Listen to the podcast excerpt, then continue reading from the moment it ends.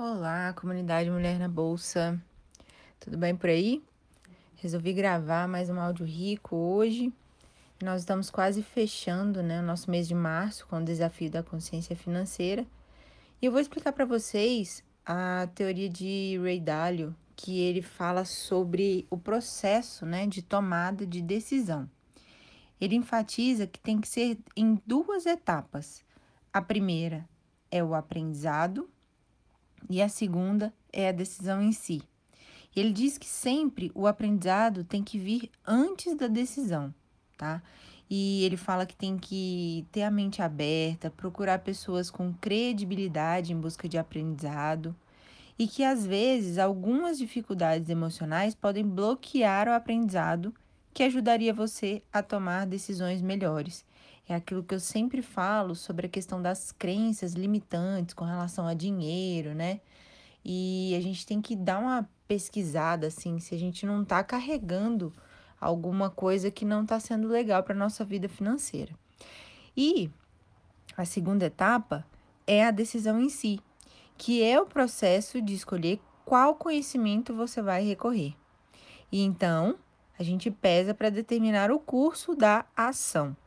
É necessário que a gente pondere as consequências imediatas e baseando as decisões não apenas nos resultados imediatos, mas também do longo prazo. E isso serve principalmente para a nossa vida com relação aos investimentos a longo prazo, né? Quando a gente toma a decisão de, de comprar uma ação, de ser sócio de uma empresa, ser acionista, a gente tem que pensar sim no futuro, pensar a longo prazo. E para isso a gente precisa embasar as nossas decisões com um arsenal de pesquisa mesmo, né? De colocar ali a cachola para funcionar, fazer uma pesquisa bem detalhada sobre a questão da empresa, sobre como aquela ação está se comportando, o preço dela, o valor, né? Então, com tudo isso, a gente pode melhorar a nossa capacidade de aprendizado e a nossa capacidade de tomada de decisão. E lembra que Ray Dalio explica que a maior ameaça ao bom processo decisório são as emoções nocivas. Então vamos refletir se a gente não está cultivando aí internamente algum tipo de emoção nociva.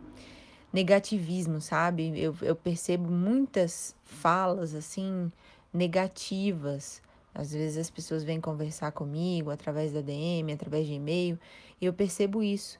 Então, talvez se você muda um pouquinho o seu discurso, tem uma mentalidade um pouco mais proativa, isso pode te ajudar também na tomada de decisão, ok? Vamos lá, vamos atrás de dados confiáveis, vamos atrás de, de fontes confiáveis também, e é sempre bom a gente estar tá estudando. Um beijo e até o próximo áudio.